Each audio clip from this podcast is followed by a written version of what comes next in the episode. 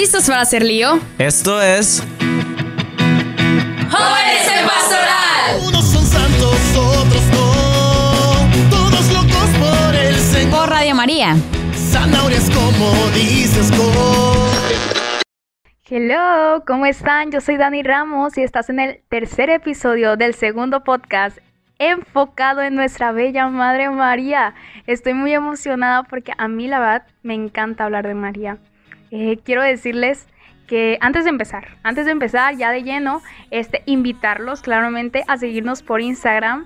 Eh, si no saben que tenemos página de Instagram, porque siempre estamos subiendo retos, estamos subiendo cosas padres para que interactuemos un poco con ustedes, bueno, pues nos pueden seguir. Estamos como jóvenes en pastoral.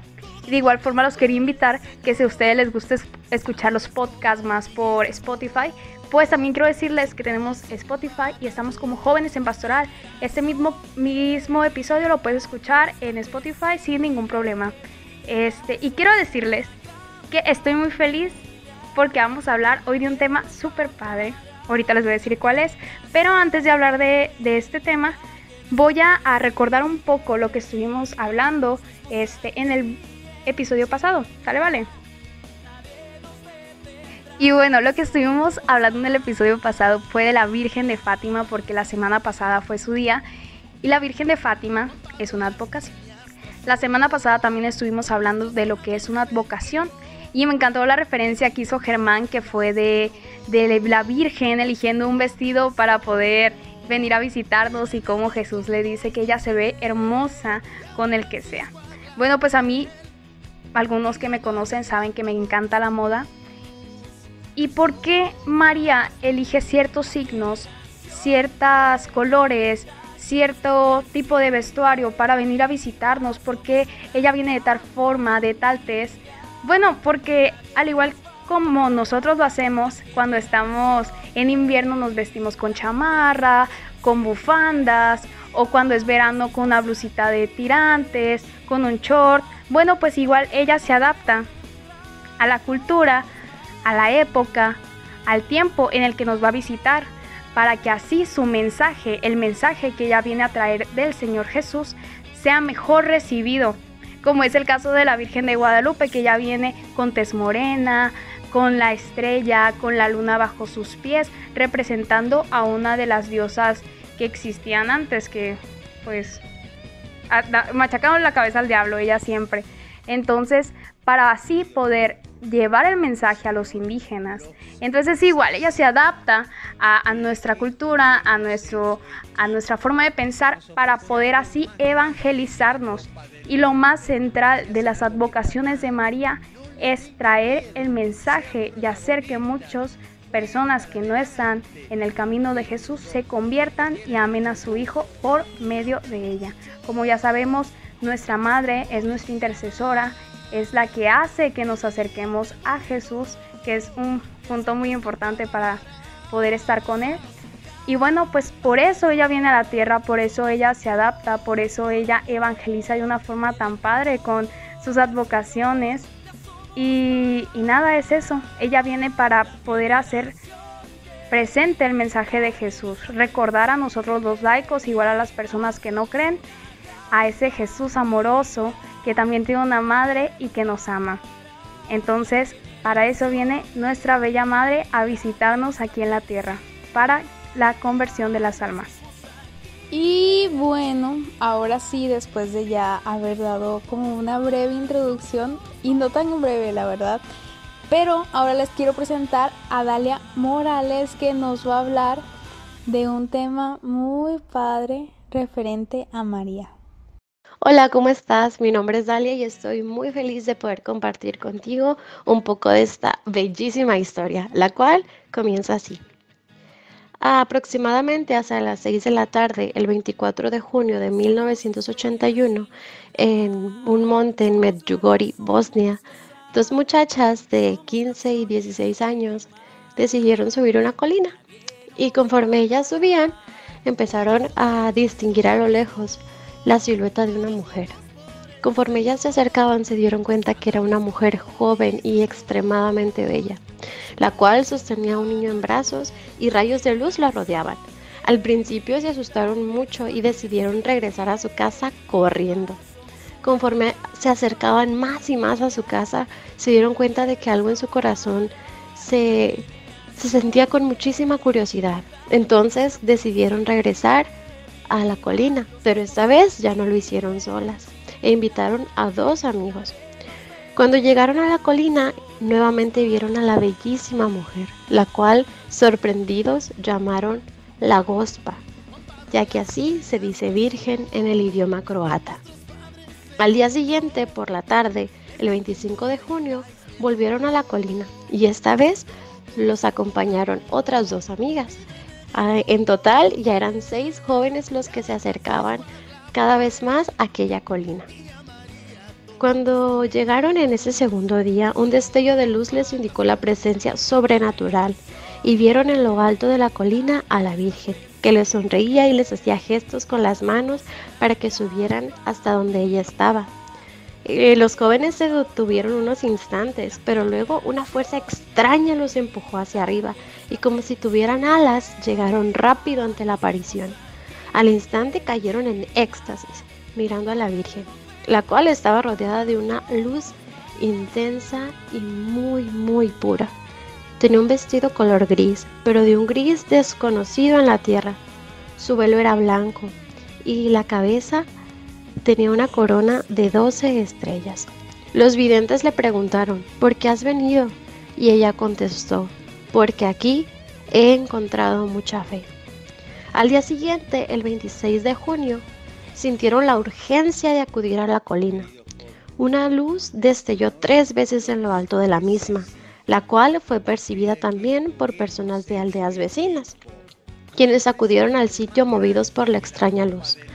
Algunas mujeres les aconsejaron a los jóvenes llevar agua bendita con ellos para rociar a la aparición y así asegurarse de que no fuera un demonio.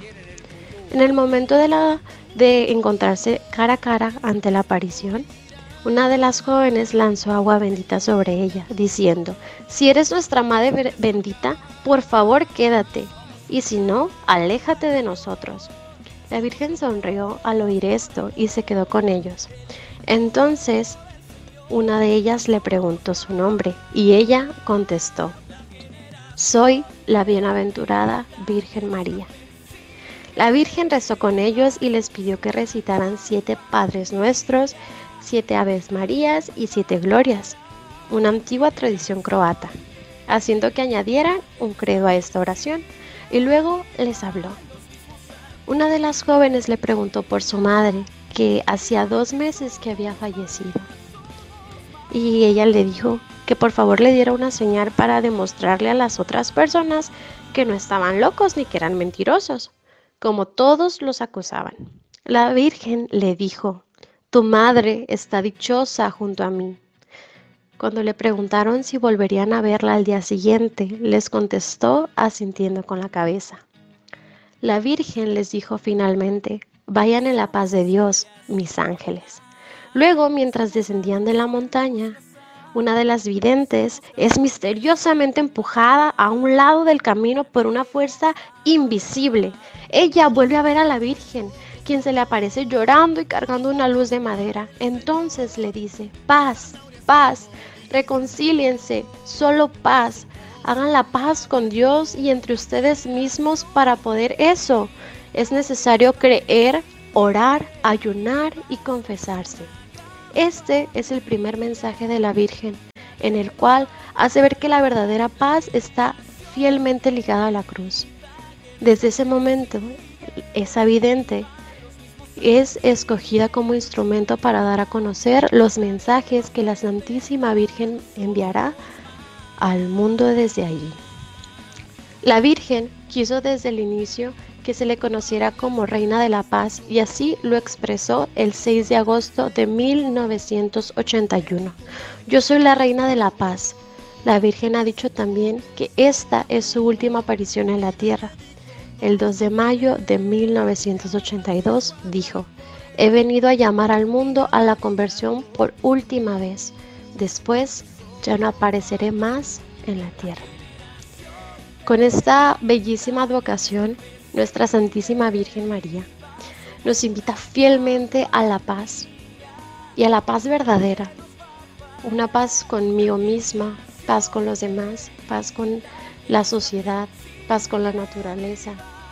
Pero esta paz, esta paz verdadera a la que nos referimos, es la paz que solo da Jesús. Es voltear a ver a Jesús fijamente en la cruz y sabiendo que ese signo precioso ha marcado un antes y un después en nuestra vida. Y continuar nuestro camino con nuestra cruz, pero no como signo de agobio, como, signo de dolor, como signo de limitación, sino al contrario, ver nuestra cruz como un signo de amor, de amor puro, que vamos en el camino hacia, hacia Él, viendo fielmente sus ojos y confiando fielmente en que pronto estaremos en su presencia. Pero para eso es necesario que acudamos como la Santísima Virgen nos dijo a principalmente creer, orar, ayunar y confesarnos. Van a ser los aliados que nuestra Santísima Madre, a través de esta advocación tan bonita, que es la advocación de la Reina de la Paz, que es una advocación que nos llena de vida, su mensaje está claro. Es buscar fielmente a Jesús y darnos cuenta que Él es el camino, la verdad, la vida y que en Él encontraremos una paz real, una paz sincera. Claro, las cosas van a ser difíciles, especialmente en este momento. Pero yo me he puesto a pensar y también te lo comparto porque a lo mejor es algo que tú también has pensado. Y si no, pues a lo mejor es momento de que lo pienses. Si bien hoy son momentos diferentes a los que se vivieron años atrás, muchos años atrás, en el siglo pasado, pero para ellos también fue difícil. Y cada uno estamos viviendo desde nuestra trinchera, desde lo que vivimos. Cada uno está luchando, está batallando, está esforzándose, porque nada va a ser fácil. Así como para los santos que conocemos no fue fácil, tampoco para nosotros lo es, especialmente por el contexto en el que nos encontramos, por la sociedad en la que nos encontramos. Pero tenemos que siempre ser conscientes de que nosotros somos la sociedad y que cuando yo decida cambiar la sociedad, también va a cambiar porque yo estoy poniendo mi granito de arena. Entonces, busquemos siempre ayudarnos de las advocaciones que la Santísima Virgen María nos ha regalado y pues especialmente buscar en nuestra Reina de la Paz que nos dé esa claridad, esa sencillez, esa certeza de encontrarnos en paz con Él, en paz con nuestra vida, con lo que hagamos, con lo que hacemos. Yo desde aquí te mando un fuerte abrazo estás en mis oraciones y que Dios te bendiga. Y bueno, ya para finalizar, les damos las gracias a Dalia por este bello tema. Pero antes, antes de ya irnos, este, quiero decirles que estuve estudiando un poco y descubrí que Radio María al fundarse se inspira en las dos advocaciones de Fátima y de Medugoria, las cuales el programa pasado hablamos de Fátima y en este programa estamos hablando de la Virgen de la Paz, que es la de Medugoria, y se me hace muy interesante, ¿no? De, pues como ya saben, el programa de jóvenes en pastorales de Radio María, por eso se los cuento. De igual forma, este, quiero decirles que estas también dos advocaciones nos llaman a algo muy especial que es la penitencia, a ser personas de penitencia, a mortificar nuestro cuerpo, a mortificarnos, a hacer esos sacrificios para poder unirlos a la cruz de Cristo. Entonces, no dejar de lado también esa parte. Muchas veces solo vemos a María de que, ay, es que viene por nuestro amor, pero ella también viene a dejarnos un mensaje, el cual debemos de seguir. Y en este caso, nos llaman las dos advocaciones a la penitencia, entonces no dejarlo de lado. Sé que cuesta, pero por amor a Cristo hay que hacerlo. De igual forma, seguirlos invitando a rezar el rosario, a orar, a invocar al Espíritu Santo para que nunca nos olvidemos de Él, no nos olvidemos de que pronto viene en Pentecostés. Y nada, ya con esto me despido. La verdad que estuve muy feliz de estar en este episodio del segundo podcast. Y Dios los bendiga, los quiero muchísimo. Nos vemos en el cuarto episodio, si no me equivoco. No estoy segura, pero nos vemos en el próximo episodio y esto es tu programa Jóvenes en Pastoral. Nadie nos va a parar. La generación que Seamos valientes. Y vayamos contracorriente. Aquí termina la emisión. Jóvenes en Pastoral.